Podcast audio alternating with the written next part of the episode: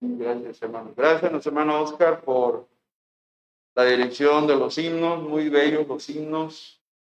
Esa música nunca va a pasar de moda. Himnos es la música, se dice clásica, y es tradicional, pero es la, la música que tiene sustento bíblico porque habla mucho de las, los atributos de Dios, el carácter de Dios, fidelidad de Dios, las promesas de Dios que cantamos ahorita, ¿verdad? Bueno, quiero agradecer a la hermana Cecia que me presta su tablet, porque hoy no pude imprimir, hermanos. Ah, más dijo que no le prestó. Entonces, yo, yo, sospecho por qué es, pero dije, bueno, ya vámonos así. Vamos a predicar digitalmente. Ya voy a necesitar una de estas para modernizarme. Bien, este, miren, esta clase era para la mañana, a veces me gusta hacer esos cambios. ¿sí? Es igual, es lo mismo.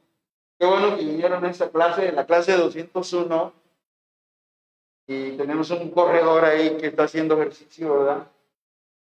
¿verdad? Y se llama Cómo empezar y mantener buenos hábitos.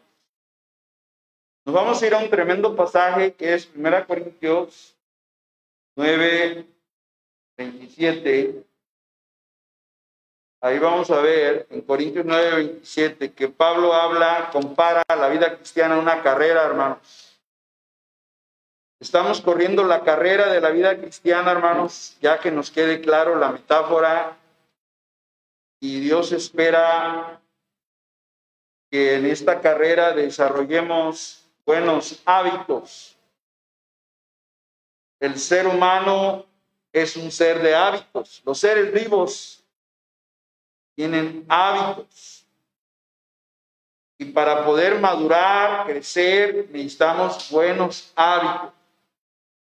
Si no cultivamos buenos hábitos, vamos a batallar, hermanos, definitivamente. Porque la vida cristiana, para que pueda madurar, necesita de los hábitos cristianos. Bien, nos ponemos de pie en 1 Corintios 9, 24 al 27. Yo pongo el texto allí, pero hay que compararlo con Biblia, hay que ser un poco verianos. ¿Se acuerdan lo que hacían los verianos? ¿Qué, hacían los verianos, hermanos? ¿Qué hacían? ¿Eran más nobles? Pero escudriñaban. A ver, ¿qué dijo el predicador? A ver, voy a, a ver, ¿está en la Biblia? A ver, ¿qué dijo? hay que confirmar. ¿verdad? Entonces, en 1 Corintios 9, 24 al 27, yo voy a leer ahora, me tocan los pares, números pares, los números nones. Ustedes ya saben que en el 20, ajá, 27 todos. Dice desde el 24, ¿no sabéis que los que corren en el estadio, todos a la verdad corren, pero uno solo se lleva el premio?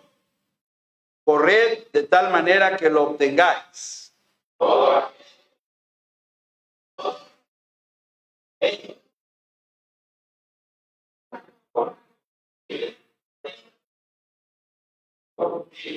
Así que yo de esta manera corro, no como a la aventura, de esta manera peleo, no como quien golpea el aire, todos sino que golpeo mi cuerpo y lo pongo en servidumbre, no sea que habiendo sido heraldo para otros, yo mismo venga a ser palabra del Señor. Vamos a orar. Señor amado, en el nombre de Jesús, llegamos a un lugar, al lugar más maravilloso que es el trono de la gracia, a donde los cristianos, dice Hebreos, que nos acerquemos con confianza para hallar gracia y misericordia para lo oportuno socorro, porque tenemos un sumo sacerdote que se compadece de nuestras debilidades. Y ese sumo sacerdote es Cristo Jesús. Y Él está a la diestra del Padre. Y Él es Rey de Reyes, Señor de los Señores. Y a Él invocamos a pedirle su bendición, Padre, para este servicio, para este tiempo de estudio de su palabra donde queremos que nos ayude a cultivar buenos hábitos cristianos. Ayúdenos a entender este mensaje y llevarlo para que después de ser oidores seamos hacedores de su palabra. Bendiga este tiempo. Ante todo buscamos que el nombre de Jesús sea glorificado. En su nombre oramos. Amén. Nos sentamos, hermanos. Y ahí está el pasaje que implica hábitos. La importancia de los buenos hábitos en la vida cristiana. Los buenos hábitos pueden ayudarnos a avanzar, a crecer en la vida cristiana. Pero si no los tenemos, entonces nos limitan, hermanos. Se hizo un estudio donde sugiere que aproximadamente el 45% de todo lo que las personas hacen en el día lo rigen sus hábitos cotidianos. Los seres humanos somos personas de hábitos. Para, empezar, ¿a qué hora nos levantamos, hermanos? A la hora que nos levantamos, ese es un hábito. ¿verdad? Por ello es importante adoptar buenos hábitos cristianos en la vida diaria. Estos son imprescindibles. No se puede tener una buena vida cristiana si no tenemos buenos hábitos, ya que estos favorecen el crecimiento espiritual y también nuestra relación con Dios es necesario y urgente despedirnos de nuestros malos hábitos y aprender a practicar los buenos. Hay que reconocer que se requiere mucha disciplina, fuerza de voluntad y ganas de lograr esos buenos hábitos. Para que nuestras acciones se conviertan en buenos hábitos, debemos repetirlos de manera constante para crear una rutina diaria. Y esto nos lleva a algo que se llama la cruz del discípulo. El autor de este estudio, ya lo mencioné, es el pastor Rick Warren, que tiene una iglesia en California de más de 10 mil miembros. Esa iglesia ha crecido a base de este tipo de estudios. Y una de las cosas que enseña el pastor Rick es la cruz del discípulo que no es otra cosa que cuatro hábitos para la madurez espiritual. Es necesario que cada uno de nosotros cultivemos, aprendamos y tengamos esos cuatro hábitos. Hace ocho días los vimos en la mañana. Yo le el tiempo de la oración, ¿se acuerdan? Tiempo de oración, tiempo de compañerismo, tiempo con la palabra y tesón para dar en nuestras finanzas, o sea, el diezmo, las ofrendas. Esto es clave en un buen cristiano. Un buen cristiano se va a distinguir por esos cuatro hábitos. Si alguien preguntara, pastor, ah, ¿cuáles son las características de un buen cristiano? Ah, mira, hermano, así facilito, hermano. Un buen cristiano dedica tiempo a la oración en su casa. Cinco minutos, diez minutos ora continuamente. Un buen cristiano no falta los servicios, tiene compañerismo con los miembros en la iglesia, en las reuniones, en los servicios. Esa es una segunda cualidad, un segundo buen hábito. Tercero, palabra. Tiene, dedica tiempo a la palabra. No, no depende de la predicación del puro domingo, sino que de lunes a sábado allá en su casa agarra su Biblia. Ahora sí que agarra la espada, ¿verdad? Agarra la pala, decíamos en un tiempo, ¿se acuerdan? Agarra la palabra de Dios. ¿sí? Y luego, sin duda, que la mayordomía allá es una palabra que no nos gusta y que ofende a los incrédulos, sin embargo es un buen hábito cristiano. Hermanos, esos cuatro hábitos son clave para que Dios derrame bendición en la vida del cristiano. Comprobado, hermanos. Y quien no está practicando esos cuatro hábitos, ah, se está generando un problema en su vida. Créanme. Así que esta es la cruz del cristiano. Cuando Jesús dijo al que ah, no toma su cruz o tome su cruz y sígame, dijo, en parte es crucificar la carne, que es considerarlo, considerarnos muertos al pecado y vivos para Dios, dice Pablo en Romanos 6.6, pero implica estos cuatro hábitos son clave, hermanos.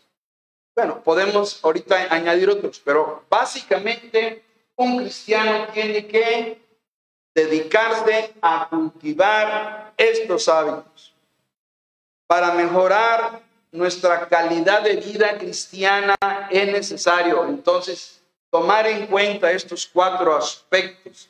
Se requiere constancia para llevar a cabo algunos cambios en estos hábitos cotidianos. Todo es cuestión primeramente de entenderlo y luego de hacerlo, hermanos. Así que allí está abierta la invitación, hermanos, a cultivar cuatro aspectos de una buena vida cristiana. Es clave, hermanos, es básico. Son pilares, son sustentos, son la, manera en que un cristiano crece y madura. Si un cristiano descuida alguno de los cuatro, ya se está generando a sí mismo, está generando problemas. Bien, déjenme ir al pasaje donde Pablo ah, habla de que compara, hace una comparación y, le está hablando a los corintios porque en Corinto había unos juegos deportivos llamados los Juegos Ísmicos de Corinto, que se hacían cada año, hermanos. Las Olimpiadas se hacían cada cuatro, ¿sí? Y ellos sabían muy bien de las Olimpiadas porque en Atenas ahí se generó. Corinto pertenece a Grecia, hermanos. Ahí en esa área, sabían bien de, ese evento de los Juegos Olímpicos. Pablo, a un maestro de Biblia, toma el contexto. Dice, oigan, ¿qué no saben? O sea, si lo sabían, no saben que los que corren en el estadio, todos a la verdad corren, pero uno solo que se lleva el premio. Solo hay uno que llega a la meta en primer lugar. Y luego exhorta, corred de tal manera que lo obtengáis. El premio, el supremo llamamiento de Dios en Cristo Jesús, dice en Filipenses el apóstol Pablo. Luego dice, todo aquel que lucha de todo que se abstiene. Un corredor tiene que llevar una dieta, ¿sí o no, hermanos? Tiene que llevar un programa de ejercicios, tiene que llevar un programa, incluso revisión médica, que le estén checando su presión, signos vitales, para ver cómo se desarrolla. Todos sabemos de Usain Bolt, ¿verdad que sí? El gran corredor dominicano, que fue el que, dominicano, jamaiquino, jamaicano, dicen ahora, que había dicho que nadie corría hasta cierta velocidad en kilómetros y él demostró lo contrario, que se podía superar la meta y él rompió el récord eh, en correr, no, no me sé el número de kilómetros por la verdad, pero, pero él rompió eh, el, el, esquema de nadie puede correr a, más de cierta velocidad y él demostró lo contrario. Él, él lo logró. Bien, todo aquel que lucha de todos se abstiene, o sea, hay que abstenerse obviamente del alcohol, de cosas que dañan el cuerpo, porque hay que disciplinar el cuerpo. Ellos, a la verdad, ellos, los corredores, para recibir una corona corruptible, era una guirnalda, hermanos, una trenzadita, ¿verdad?, de olivo, esa era la corona, no era de oro, era una corona vegetal de hojas de olivo, y luego dice, ellos para recibir una corona corruptible, pero nosotros qué? una incorruptible. Aquí hay una corona prometida, la corona a, los que se disciplinan. Esta es la idea aquí. Así que yo de esta manera corro, sigue hablando de, la, de correr, de correr. no como, luego dice, no como a la aventura, es decir, no corro a la y se va. De esta manera cambia la figura de la carrera al boxeo, ¿ya lo vieron? de, la carrera cambia la metáfora a la lucha grecorromana, a la lucha cuerpo a cuerpo, dice. De, esta manera, bueno, dice, yo de esta manera corro, no como a la aventura, de esta manera peleo, ahora agrega otra figura, otro símbolo, no como quien golpea al aire, como el boxeador, no, no, dice, sino que golpeo qué? Mi cuerpo. Y ya lo, le dimos la interpretación, está hablando metáfora, son símbolos, son analogías, son comparaciones. Nada más. Es un sentido figurado. No está hablando literalmente, pero está enseñando verdades espirituales. Recuerden, eso lo he, estado diciendo este año, que Dios utiliza las cosas materiales de la vida humana para enseñarnos verdades espirituales, ¿cierto no? Eso es algo muy frecuente en la Biblia, hermano. Así Dios nos enseña en su palabra. Cuando Jesús salió de la última cena, que celebró la última cena, eh, eso es en el aposento alto, ¿se acuerdan? Bajaron y se dirigieron al huerto de Getsemaní, ¿se acuerdan? Y en el huerto de Getsemaní había plantas de olivo y había vides, plantas de uva. Y ahí es donde los, los apóstoles entendieron cuando dijo, yo soy la vid y vosotros los pámpanos, porque allí había en ese huerto que todavía existe, el huerto de Getsemaní. Entonces, utiliza elementos naturales de la naturaleza, naturalezas del contexto, para enseñar verdades espirituales. Y Pablo utiliza los juegos sísmicos de Corinto para enseñar verdades espirituales. Y la tremenda verdad está en el versículo 27. Golpeo mi cuerpo, quiere decir, disciplino mi cuerpo, lo, lo hago que tenga buenos hábitos. Golpear el cuerpo no es literal, no es lo que dijimos en, el sermón de la, hace ocho días en la mañana. No es los religiosos de Tasco Guerrero que se van pegando con un látigo, ¿cierto o no? Y toda la sangre en sus espaldas, ahí, van, y con un gorro así como un cono negro, ¿verdad? Ahí van. Eso es religiosidad, hermano. Eso, eso no dice Pablo. Pablo está diciendo, cristiano, somete tu cuerpo. Por eso dice, la segunda frase lo aclara. Golpeo mi cuerpo y lo pongo, ¿qué? En servidumbre tienes que someter a este cuerpo porque el cuerpo es rebelde a Dios, hermano. ¿Lo hemos comprobado o no? El cuerpo en la mañana, el domingo en la mañana, no quiere venir, quiere quedarse, como que hasta la, sábana está más tibiecita, como que la cama está más, el colchón. ¿Qué pasó al colchón este domingo en la mañana? Está muy suave. ¿Me lo cambiaron? ¿Qué pasó? No, ¿cuál? Es el cuerpo que quiere quedarse, descansar más. Pero tengo que decir, hey, ponerlo en servidumbre, hermanos. Amén ponerlo en servidumbre, dice, no siendo que habiendo sido mensajero, heraldo, heraldo, allá está. No, siendo que habiendo sido mensajero para otros, yo mismo venga a ser qué? Adóquimos, eliminado. Y no quiere decir que pierda la salvación. Ahorita vamos a ver cómo lo interpreta el pastor Warren Wilson. Yo me, yo me apoyo en ellos, hermanos. Ellos son los maestros de Biblia. Yo aprendo mucho de ellos. Warren Wilson dice, ¿De qué sirven nuestros privilegios diarios? Bueno, ahí no es sin, ahí es sí. Si perdemos la recompensa eterna. ¿De qué sirve tener el Espíritu Santo, tener vida eterna, seguridad de la salvación? Si perdemos, ¿verdad? Esa recompensa que está prometida. La salvación no se pierde, pero la recompensa sí se pierde, hermanos. Todo cristiano tiene que, ¿qué hermano? Lo puse en azul. Gobernar su vida con la mirada puesta en los valores de la eternidad. Para Pablo, dejar a un lado sus privilegios personales significaba que disciplina y arduo trabajo. Y describe esta disciplina en los versículos 4 al 27. La situación de los juegos deportivos griegos era familiar a sus lectores corintios. Ellos sabían de lo que estaba hablando. Porque los famosos juegos químicos similares a los olímpicos se celebraban cerca de Corinto. Luego dice, los competidores tenían que disciplinarse y olvidarse incluso buenas cosas para poder ganar un premio. Los atletas pueden dejar a un lado sus derechos para ganar una corona de olivo que se marchita, por eso es corruptible. Ciertamente los cristianos pueden hacerlo a fin de ganar una corona eterna Solo un atleta podía ganar en cada evento de los Juegos Sísmicos, pero todos los cristianos tienen la oportunidad de ganar ¿qué? La aprobación de Cristo. El temor de Pablo a ser eliminado no tiene nada que ver con su salvación, porque aquí han inventado las sectas falsas que la salvación se pierde.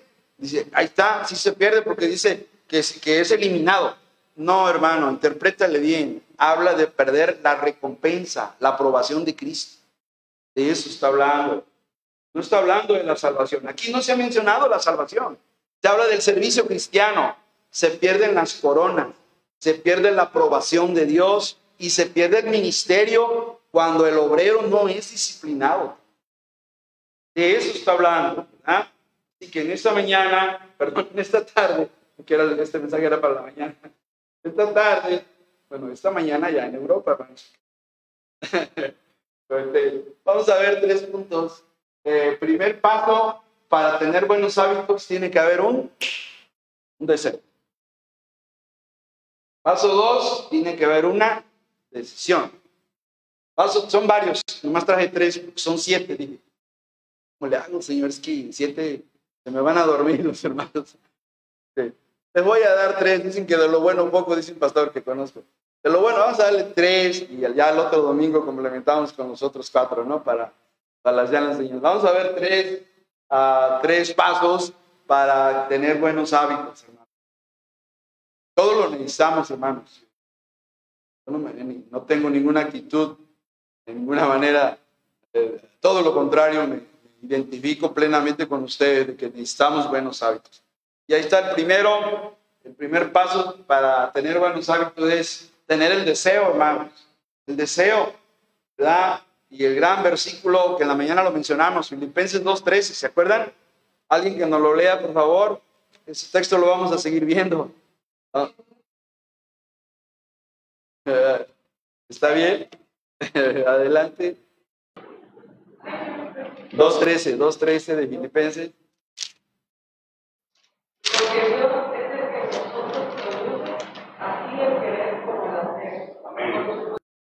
Qué bonito versículo, hermano. O sea, vamos a entenderlo, hermano. Dios está hablando de que Él nos ayuda en la vida cristiana, hermano.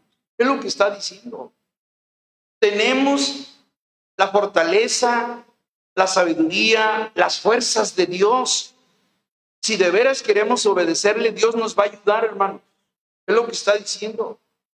Dios produce el querer y el querer es el deseo, hermano. Dios produce el hacer para que hagamos su buena voluntad. Desarrollar hábitos es muy necesario para el crecimiento espiritual. A diferencia de lo que ocurre con los animales, que de igual modo tienen cierto nivel de rutina. Sabemos a los gallos a qué horas cantan, ¿verdad? Pregúntenme a mí ahorita que tengo algunos ahí. Son las 5 de la mañana, pero bueno. Este, los, los animales tienen sus hábitos, ¿verdad? Sabemos que allá en el rancho el burro rebuzna también a las 6 de la mañana, ¿verdad?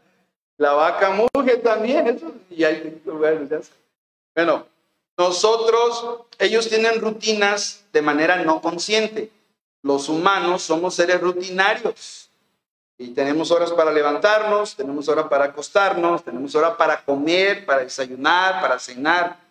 Costumbres, así somos los seres humanos, de hábitos y costumbres.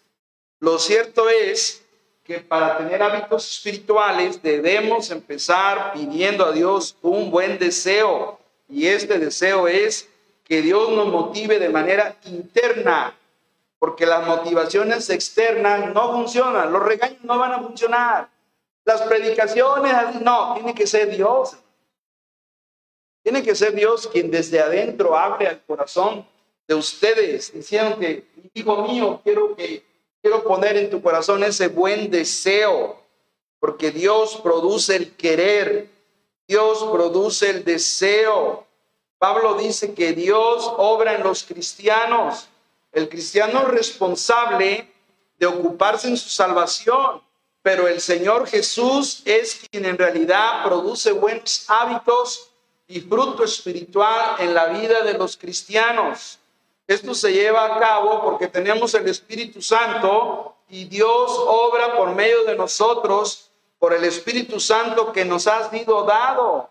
Cuando dice Pablo, el querer como el hacer, nos dice Pablo que Dios es el que pone energía para hacer la voluntad de Dios. Dios pone el querer, pone la energía, las ganas, los deseos para producir las acciones, las buenas acciones del cristiano, hermano.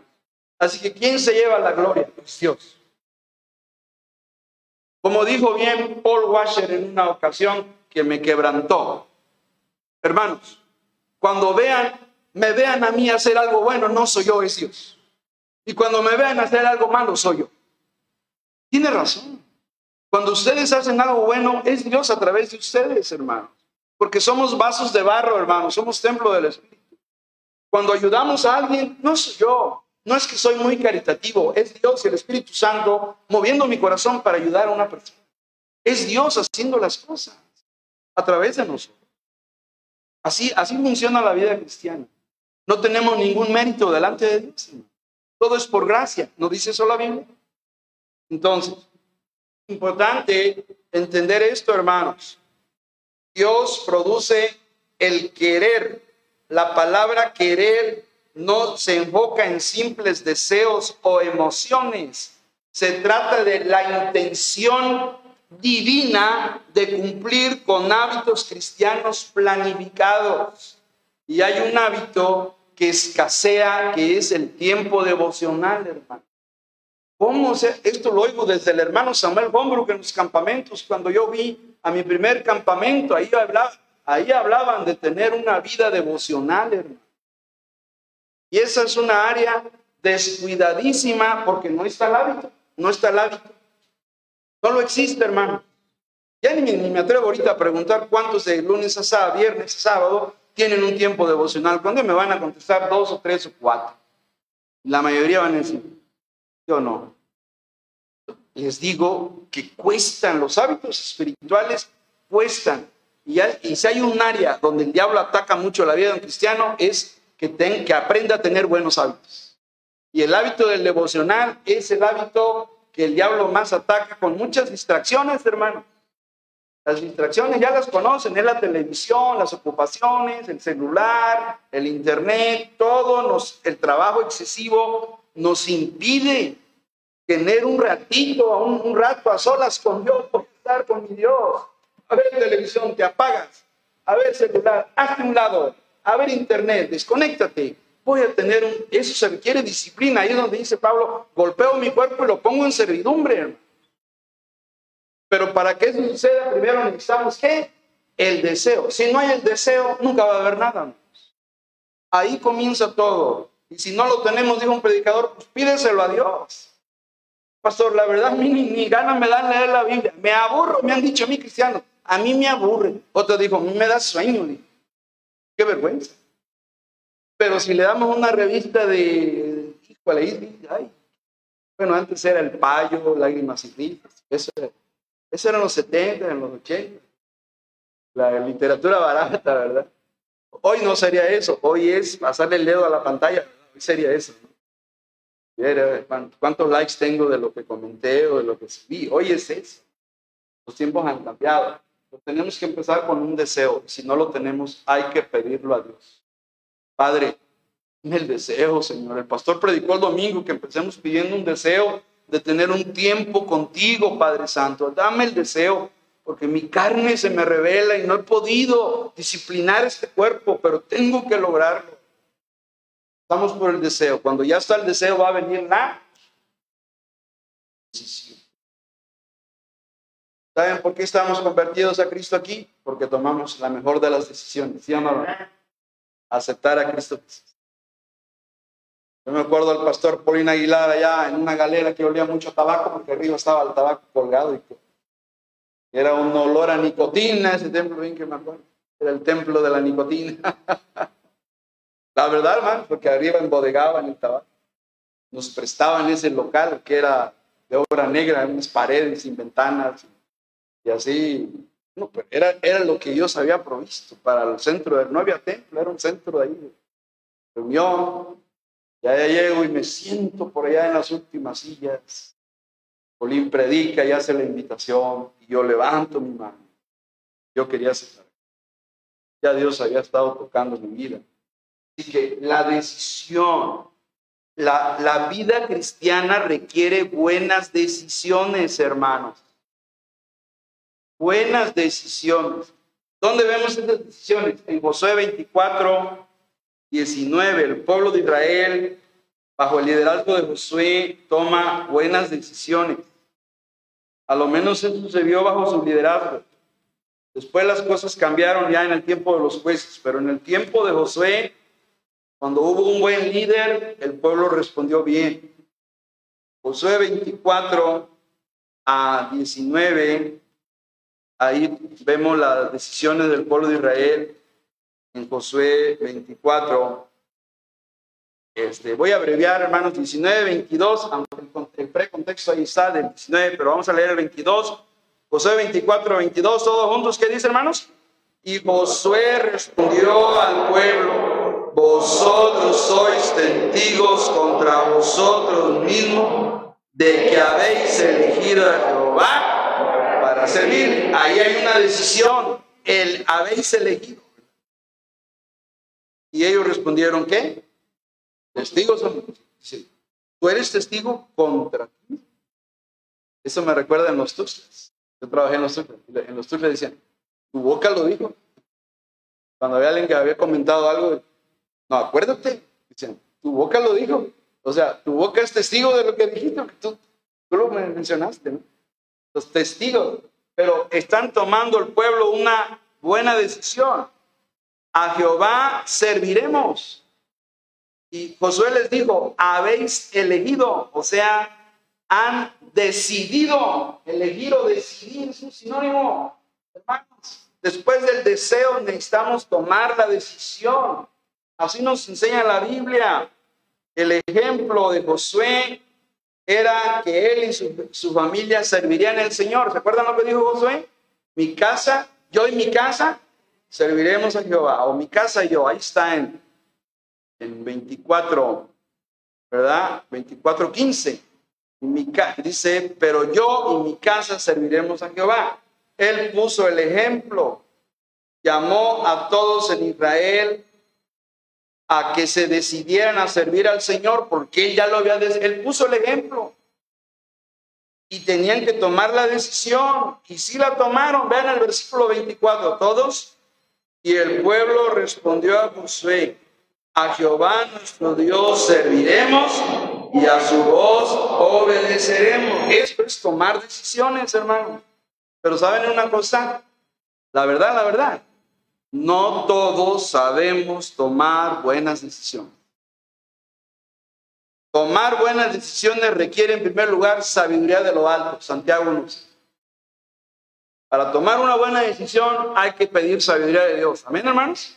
Eso dijo Santiago, si alguno tiene falta de sabiduría, pídale a Dios. Para tomar una buena decisión hay que, hay que llevarla a Dios en oración. Número uno.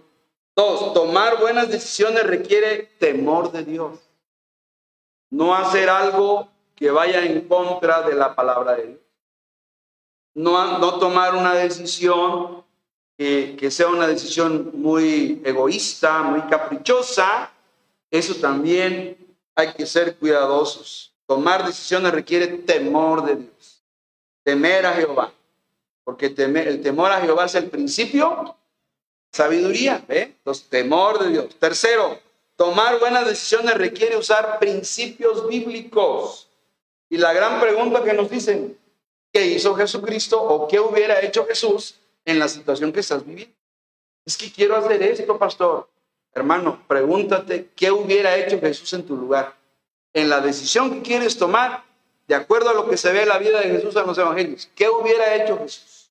Es un buen, buen principio bíblico.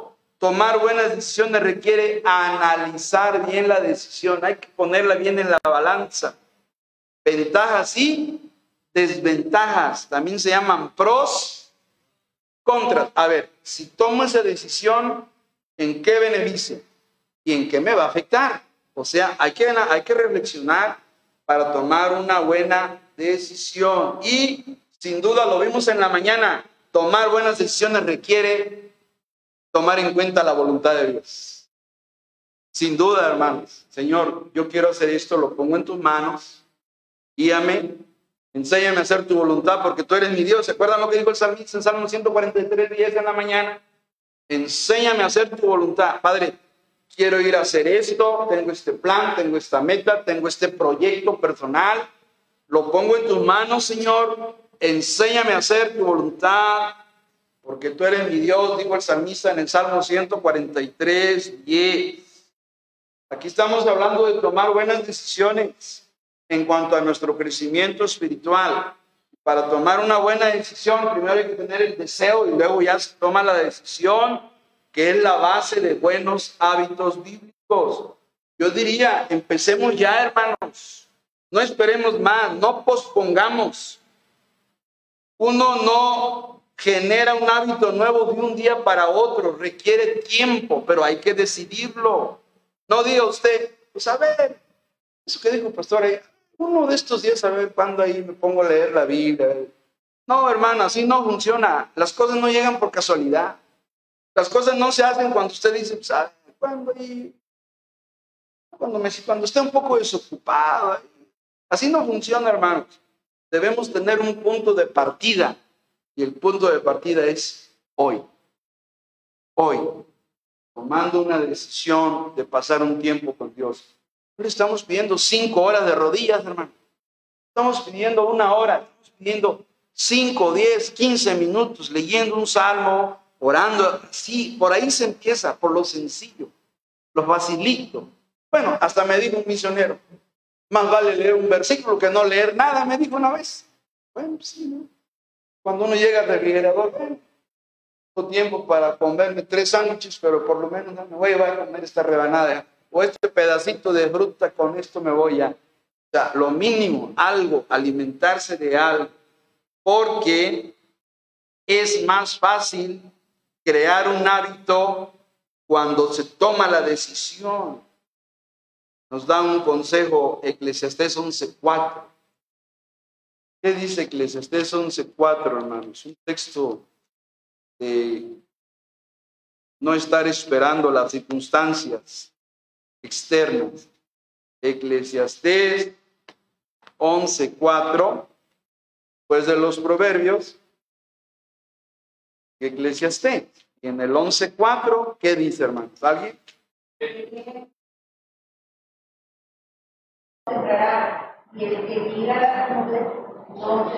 ¿Qué dice ese texto de Eclesiastés? El campesino se levanta en la mañana y dice, el que el viento se no, soplando mucho aire, yo no voy a salir a sembrar, no, no, hay mucho viento. Por eso dice, el que el viento observa, ¿qué? no sembrará porque le echa la culpa a las circunstancias. Y luego dice, ¿y el que mira las nubes? Entonces, o sea, no va a llover, no vamos a ahí. Culpa a las circunstancias en lugar de tomar. Oh, hermanos, necesitamos eso todos. Esto es algo, porque estamos hablando de nuestro crecimiento, estamos hablando de nuestra madurez y necesitamos hábitos para la madurez. La madurez se construye a través de los buenos hábitos. Así que el deseo, la decisión y número tres, declaración de ya va más, más, más allá, va avanzando, hermano. Declaración. ¿Cómo declaración, pastor? A ver, ¿qué pasó con Israel, con Israel allá en el tiempo de Nehemías cuando tomaron una decisión? Tomaron una decisión, pero luego la volvieron una declaración. A ver, Nehemías 9:38. Esa nos vamos a poner de pie, hermanos. Hay un pequeño receso, un pequeño recreo cerebral al ponernos de pie. Eh, Nehemías 9:38, hermanos. Vamos a ver ahí a el pueblo de Dios que hace una declaración. ¿Sí? Nehemías, último texto de capítulo 9 de Nehemías. ¿Lo tienen, hermanos? Todos juntos dice, a causa pues de todo esto, nosotros hacemos bien promesa y la escribimos firmada por nuestros padres, por nuestros levitas y por nuestros sacerdotes. Vean, vean, a causa pues de todo esto, nosotros qué? Ahí está la decisión. ¿Ya vieron la decisión? Hacemos fiel promesa. Ahí está la decisión. Ya estaba el deseo, vino la decisión y ahora en tercer lugar vino la declaración. Dice, y la escribimos. O sea, una decisión se tiene que escribir o por lo menos decirle a un hermano, hermano, ora por mí, mira, esta semana yo quiero comenzar a leer la Biblia. más, más seguido, hermano. Pido tu ayuda, que me apoyes, que Dios me ayude a, hacerlo, a, tener ese hábito. Bendito hábito, hermano. Bendito, porque ese hábito santifica la vida del cristiano, hermano. ¿Quién dijo Jesús? Santifícalos en tu verdad. Tu palabra es verdad. Pues, la vida trae santidad, trae pureza, trae limpieza, nos quita los malos pensamientos, las malas actitudes, todo, todo lo malo que la, vida, la Biblia nos limpia, hermanos. Ya vosotros estáis limpios por la palabra que os he hablado de Cristo, que la Biblia nos limpia. Hay que, pueden sentarse, estoy terminando. Gracias. Entonces, hermanos, ¿qué hizo el pueblo de Israel? No solo tomaron una decisión, la declararon. Y lo que algunos hacen es escribir. La Biblia tiene, a ver, déjeme ver la mía, bueno, no mucho. la Biblia tiene unas páginas blancas. Se llaman hojas de cortesía. ¿Sabe qué? En esas hojas de cortesía podemos escribir nuestra declaración. Fecha, domingo tal o lunes tal. Con la, con la bendición de Dios y sabiendo que Él produce el querer como el hacer, decido tener un tiempo devocional con Dios. 10, 15 minutos. Estamos pidiendo tres días de ayuno. Y... No, no, no, no estamos pidiendo lo que no podemos lograr con facilidad. Estamos pidiendo un hábito, pero ese hábito se tiene que declarar, escribir aquí, aquí, hermanos, en sus hojas blancas, en las hojas de cortesía, para que surta efecto, porque si lo dejamos a, lo que le dejamos al tiempo, el tiempo se lo lleva. No, pues sí me acuerdo lo que dice pastor, pero no, hermano, es necesario suscribirlo, declararlo, hermano. Eso es lo que enseñan los ejemplos en la Biblia. Y si no me creen, lean 10.29 de Nehemías también. ¿Alguien? 10.29 de Nehemías, ahí donde estábamos.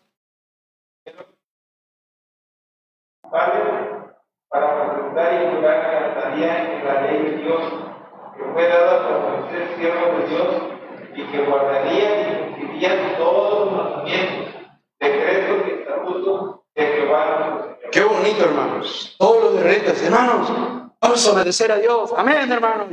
Órale, hermanos. Vamos a hacer un pacto, una promesa con el Señor de que vamos a andar bien delante de Dios. Sí, hermano, amén. Vamos a comprometernos. O un compromiso ahí, una declaración, hermanos. Si no llegamos ahí, no, no le estamos dando seriedad ni a Dios, ni a la Biblia, ni a nada. Tenemos que darle seriedad a lo que le damos, a lo que vale la pena. Así que este punto nos enseña que es necesario hacer pública nuestras buenas decisiones. Qué bonito cuando oigo un hermano, hermano, yo he decidido este año a mí me dijo una hermana, obviamente no diré su nombre, pero me dijo algo muy bonito en enero, hermano. Yo ya le prometí a mi Señor, o sea, hizo una, una declaración con su pastor, hermano, este año yo me voy a esforzar un poquito más, más para las cosas de Dios. Y he observado que ha estado llegando más, más, más en los servicios. Amén, hermana. Vamos a orar que Dios le ayude. Que Dios la bendiga en su buena decisión. Ya tuvo el deseo, ya tomó la decisión y ahora me dio su declaración. Lo declaró y lo he visto, he observado que lo ha estado cumpliendo. Hacer una declaración de compromiso, de resolución. El poder de una promesa es poderoso y será más poderoso esa, esa, decisión poderosa si la escribimos. Por eso hablo de, las páginas blancas de, de la palabra de Dios, ahí donde podemos hacer una anotación Aquí tengo, dice, historia familiar, versículos especiales. Ah, bueno, alguna Biblia trae esto. Versículos, acontecimientos especiales. Mi Biblia trae eso. Ah, esto certifica. Bueno, aquí está. O sea, anotar. Yo tomé esta decisión que no se me olvide que me comprometí con el Señor a una, un buen hábito, un deseo, una decisión, una declaración. Porque hacer una decisión así una declaración es un acuerdo entre usted y Dios. No le está prometiendo a los hombres. Es entre usted y Dios. Una relación formal para llevar a cabo un compromiso de lealtad. Y la nación hebrea así lo hizo, según Nehemías 9:38 y 10:29, como lo leímos ahorita, hermanos. Ahí están. ¿Para qué se escribieron esas cosas? Para ejemplo para nosotros. No lo dice 1 Corintios 10, 11. Estas cosas se cumplieron, se escribieron como ejemplo para, para aconsejarnos a nosotros. Por eso están allí. para que usted la lea y diga, ah, mira, y por eso le ha ido, pues, bien en un sentido, ¿sí? Al pueblo de Israel sí han sufrido porque también han sido obstinados con Dios, pero los que se han rendido, Dios los ha bendecido. Entonces, qué importante es considerar esto y déjeme concluir con algo que me gustó porque es mi número favorito. ¿Alguien ya sabe cuál es mi número favorito? 21. Ok. Esto dicen los expertos. Los buenos hábitos bíblicos llevan tiempo para lograr. Toma, de acuerdo a las, a las pruebas que se han hecho, 21 días acostumbrarse a un hábito nuevo. Hace años lo oí de una maestra de mi zona escolar. Voy a decir su nombre.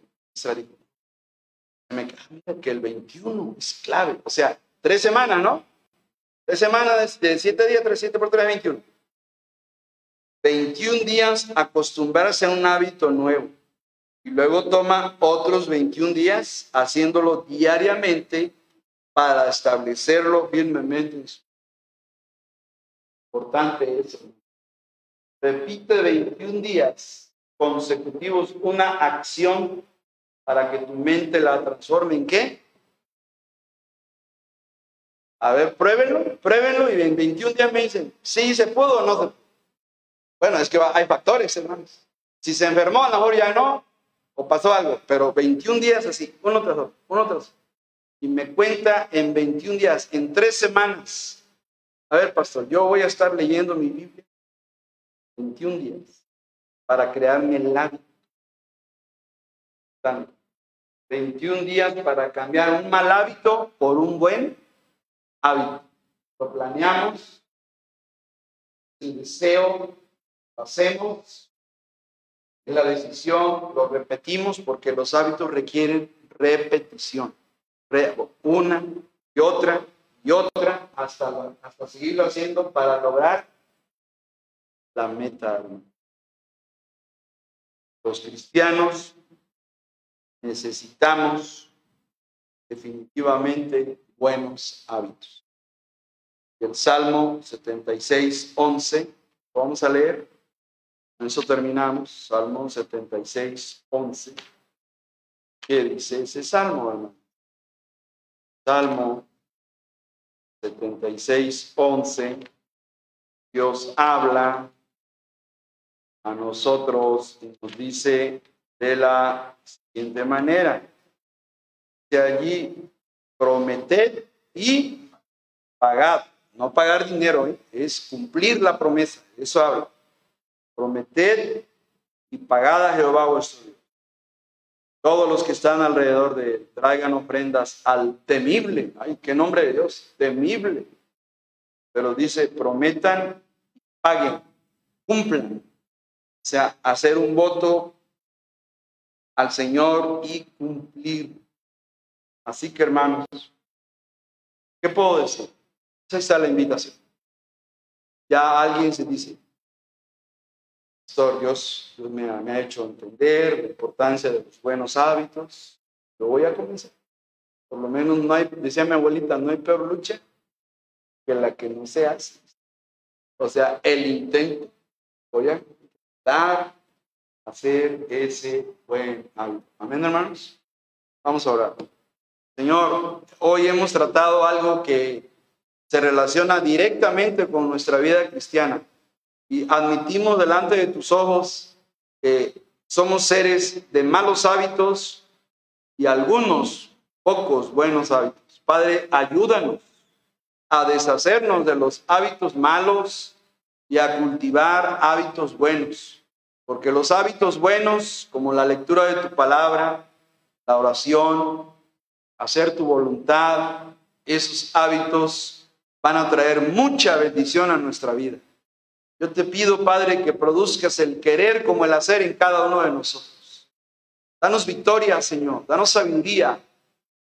Obra, libera el poder tuyo en esta iglesia.